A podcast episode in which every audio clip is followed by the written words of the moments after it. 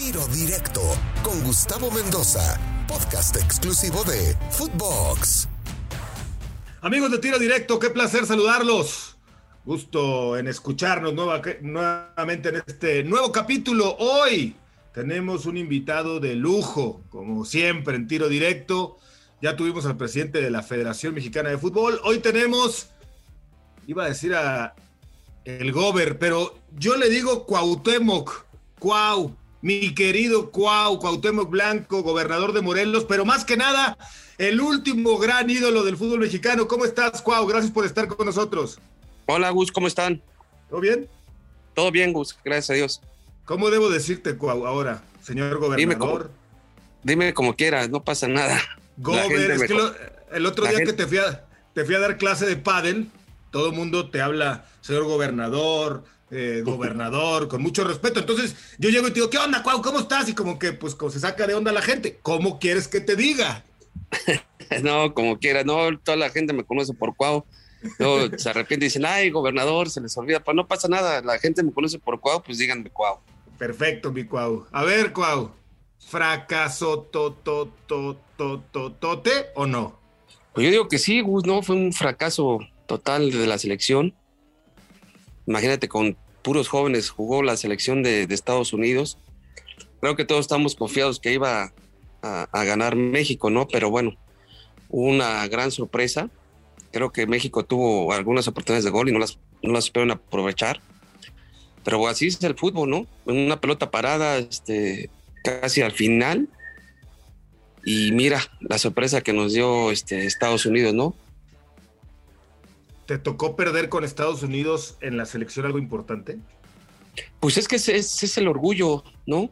Es el orgullo. Yo me, acuerdo cuando estaba en la selección mexicana, eh, la Puente nos decía, no, es que no podemos perder con Estados Unidos, imagínense, todos los mexicanos que están ahí, todos los trabajadores, este, ya ves que luego en, algunas ocasiones los tratan mal y, y, no podemos perder con Estados Unidos, es un prestigio para todos los mexicanos, la gente que trabaja acá, la gente que se va eh, de migrante a Estados Unidos, pero bueno, lamentablemente no se consiguió el objetivo.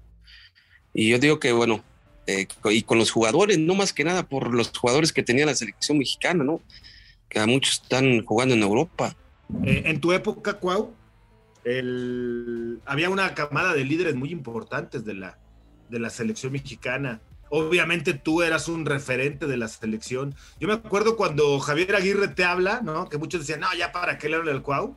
Y te conviertes en el, en el futbolista que le salva eh, aquel camino para llegar a la Copa del Mundo de Sudáfrica.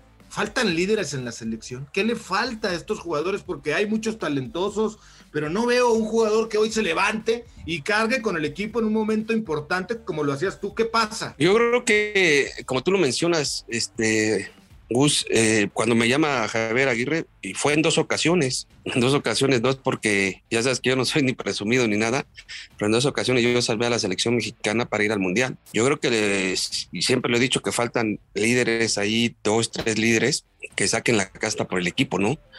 Como te menciono, hay muy buenos jugadores, el talento lo hay, nada más hay que aplicarse un poquito más en tener un poco más de personalidad e ir para, para, el frente, ¿no? Este, como te digo, hay muy buena camada de jugadores, ¿eh? o sea, tanto ahorita en la mayor como en la olímpica hay muy buenos jugadores. Yo creo que eh, le va a tocar al entrenador decidir este, los jugadores claves para participar en, esta eliminatoria que es ir al mundial. ¿Le faltan huevos al jugador mexicano? A la selección de ahorita, algunos jugadores les faltan huevos, No, fíjate, es que no, no, no es eso. Yo creo que le falta un poquito carácter, ir hacia el frente, este, les falta, como te menciono, dentro del campo, dos líderes ahí que griten, que, a ver, vamos a apretar, vamos a echarnos para atrás, este, vamos a atacar creo que eso le falta a la selección mexicana, este, eh, Gustavo. No, no le falta pantalones, como dices tú, pero creo que le falta unos dos o tres líderes ahí que jalen al,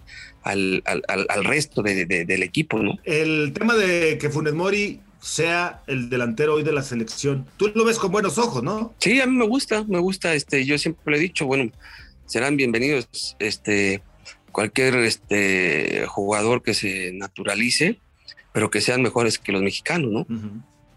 ¿Entiendes el por qué no esté Javier Hernández, el Chicharo, hoy en la selección? ¿Se te hace raro que no esté o es normal? Pues es normal porque pues, no estaba pasando por un buen momento, este, Gustavo, ¿no? También creo que tuvo problemas ahí en la selección, no sé la verdad qué problemas tuvo con el entrenador, pero eh, hay muchos, muchos centros delanteros, ¿no? Como te digo, este, está Henry, está, eh, lástima que se lesionó Raúl Jiménez, pero hay muy buenos centros delanteros, ¿no? Los dos que el, chavo este que está jugando en la Olímpica también entra siempre, cada que entra de cambio, pues mete goles, ¿no? Sí, sí, sí, sí. La verdad es que hasta el momento en ese sentido creo que, que se está cumpliendo. Oye, Cuau, a ver, eh, tú nunca jugaste unos Juegos Olímpicos. No, sí jugué. ¿Sabes por qué? Ah, ¿cuáles jugaste? En Atlanta 96. Ah, tienes toda la razón, aquel... O sea, no, no, no, alineé porque eh, Bora no me quiso meter el señor, pero yo estaba muy enojado porque te acuerdas que llevaron de refuerzo a Campos y a Luis García, entonces eh, me tocó ir a la banca a mí, imagínate.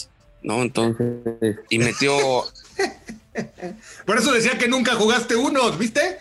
y, le tocó jugar a, Alfaro, me acuerdo, también. Entonces, sí, yo sí me molesté muchísimo este, cuando Bora tomó la decisión que no jugara, ¿no? Yo me, me fregué todas las eliminatorias y fue un referente en esas eliminatorias. ¿Cuándo te molestaste más, esa vez o cuando no te llevaron al Mundial del 2006? No, pues las dos, las dos, pero yo creo que la más, la, más fuerte fue la de, del Mundial del 2000, de, eh, el, que, el que no participé ahí el 2006. ¿sí? 2006, sí.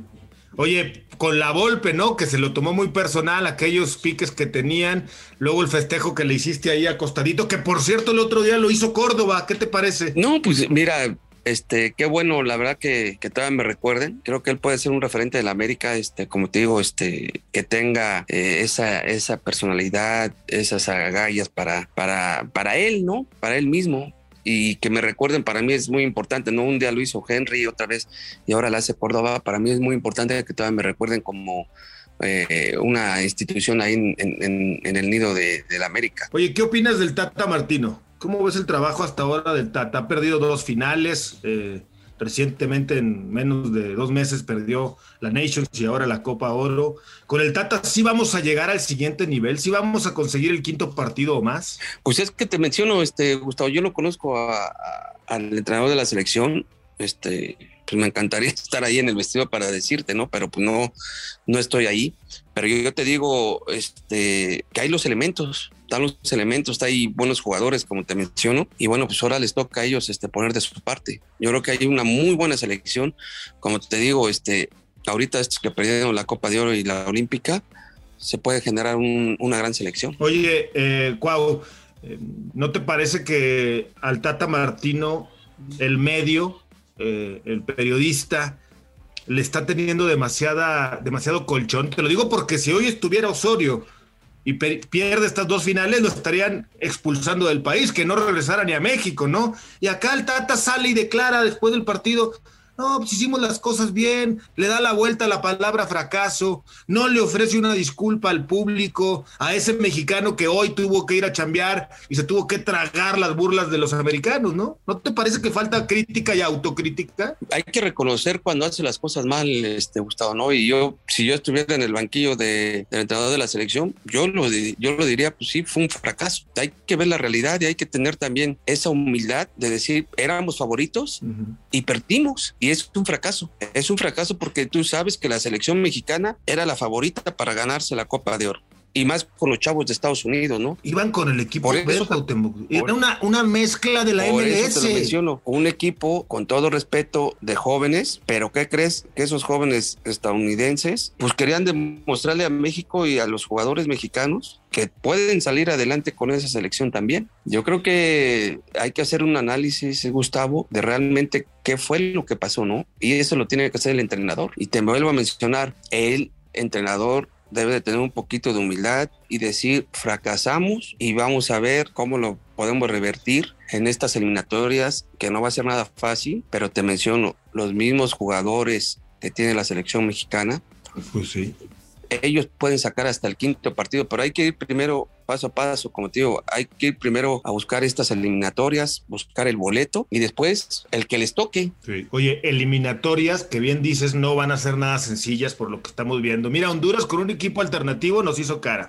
El Salvador con un equipo también medio El Salvador, fíjate, yo te voy a decir una cosa, El Salvador, que con todo respeto, que ahí jugó muy bien. A mí se me hizo una selección muy que hace mucho tiempo no veía del Salvador. Y Honduras, este, creo que se le acabó la generación de, de, esos buenos jugadores que tenían los hondureños, ¿no? Sí. Así, así parecía. ¿Y qué me dices de Canadá, que casi nos eliminan semifinales, y ahora Estados Unidos? Ha, ha crecido muchísimo Canadá, este Gustavo. Eh, ¿Te acuerdas cuando decíamos que Estados Unidos y que... Pero vean, han hecho un buen trabajo, han sacado jugadores nuevos, jóvenes, como Canadá. Canadá antes, yo recuerdo cuando les metíamos tres, cuatro goles, pues ahora ya no. Las cosas cambian y eso se debe al trabajo que ha hecho las federaciones tanto de Estados Unidos como la de Canadá. Oye, eh, ah, volviendo un poquito al, tema del Tata Martino, eh, dicen, y yo confío en que con el recorrido, la experiencia de haber dirigido Paraguay, Argentina, en el Barcelona y todo lo que trae MLS, el Tata Martino, ¿no? Eh, nos va a llevar a otro nivel por esta experiencia, por este bagaje que tiene. Pero te voy a dar unos números, mi querido Cuau. Tres finales perdidas de Copa América. Una final de Copa del Rey perdida. Ahora una Nations League y una Copa Oro. Títulos, una MLS y una Copa Oro.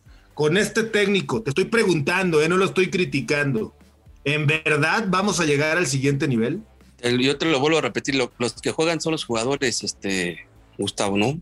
El entrenador tiene muy buenos jugadores que pueden sacar a la selección adelante. Yo siempre he dicho, cuando tienes buenos jugadores y hay un buen ambiente, en una selección o en, cualquier equipo, solito funciona ese equipo o esa selección.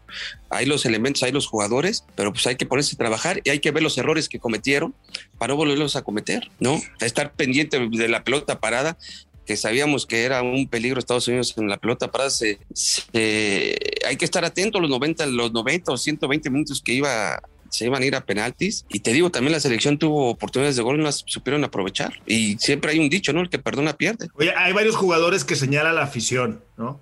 Salcedo, que evidentemente no tuvo su mejor copa, con errores puntuales. Sí, pero mira, yo te voy a decir una cosa, es, ustedes también tienen un, poquito de esa, de esa culpa, ¿no? Está bien el chavo, pues este, falló el penalti, ni hablar, pues se atrevió, se atrevió y tuvo la personalidad para decir, a ver, déme chance de tirarlo y ni hablar. Hasta los más grandes han fallado. Pues no puedes crucificar a un jugador por fallar un penalti, Gustavo, ¿no? Él, este, tuvo los pantalones para decir, dejen, denme la oportunidad a mí, y la falló. Hasta los grandes jugadores, ¿eh? Yo recuerdo en el Mundial del 94, Roberto Bayo, y grandes, este... Beto Aspe. Hasta todos, todos hemos fallado. Y, ¿Tú fallaste alguno así que te... ¿Cuál fue el que más te dolió fallar a ti? Es que yo, fallé muy poquito, Gustavo, ni me acuerdo cuántos, pero yo creo como tres, cuatro, cinco penaltis fallé. Sí, pocos. Pero ustedes también tienen, no crucifican así tan, tan feo a los jugadores, ¿no? Porque ahora, y, sabes qué me gusta de Salcedo, que tiene la personalidad y agarra el balón y que la gente le chifla, pero ustedes son parte de ese chifle, de ese, de esos chiflidos de la gente. No puedes crucificar a un jugador porque falla un penalti. Está bien, está bien, estoy de acuerdo, te la doy por buena, pero qué personalidad y qué pantalones de ir a pedirla a Salcedo, pero qué personalidad y qué pocos pantalones del que era el, cobrador designado, del Rogelio Funes Mori que tenía la pelota en las manos y es el centro delantero y es el que debe de marcar una diferencia, que también les faltó personalidad viéndolo del otro lado de darle la pelota a un defensa que no estaba viviendo su buen partido, que no estaba concentrado, que no, tú hubieras estado en la cancha, Cuau, y tú eres el cobrador designado ¿A poco le hubieras dado la pelota? Pues si te la pide, le doy chance, Gustavo, porque al final de cuentas somos un equipo. Y si el chavo lo quiere tirar, pues adelante. Pero, Cuau, si tú lo estás viendo que no anda bien, que la está regando, que se ha equivocado en varias decisiones, ¿a poco se la das? En serio, es pregunta. no, puedes crucificar a, un jugador por, por un partido, este, Gustavo. Creo que todos en, yo en mi carrera también cometí errores y, a veces me arrepiento, pero tengo la personalidad para salir adelante. Entonces, no puedes crucificar a, un jugador porque falló un penalti o cometió un error. También hay centros delanteros que fallan goles que dices increíble, pero la falló. Y los porteros también que se aventan sus, sus regaditas, pues también. Entonces, somos seres humanos y nos vamos a equivocar, pues no somos perfectos. Eso sí, eso sí, tienes toda la razón, me estás dejando hasta callado. Oye, ¿Talavera se equivocó en el gol? Pues yo, es que sabes que yo creo que el, equipo, es que lo que te vuelvo a mencionar, fue una pelota parada, ¿ok? Sí. Que le pide él a la defensa que adelante unos metros, justamente como para buscar ir con los puños a reventarla y se queda atorado, ¿no? Eso es lo que yo pienso. Yo digo que ahí también la defensa o los que estaban marcando, pues es, que es muy difícil que te hagan un gol de ahí. Pero ¿qué crees? Con un gritito, salgan, fuera, fuera, fuera, fuera, fuera, se acabó la jugada. Sí, sí. Pero pues te llevan de ahí, de esas jugadas de pelotas paradas, pues te llevan al área. Entonces hay un grito de un líder o de dos líderes, a ver, vámonos, vámonos, no hay que meternos al área, vámonos, vámonos, vámonos. Pero también hay que reconocer que pues, son errores, son errores que como te menciono, tienes que estar concentrado los 90 o 108 minutos que estaba durando para irnos a penaltis. Yo hasta dije, yo lo estaba viendo y dije, no, ahorita les, les ganamos en, en, este, en los tiempos extras, pero el equipo mexicano lo vi cansado. No te pierdas la segunda parte del episodio con Cuauhtémoc Blanco en tiro directo por Footbox.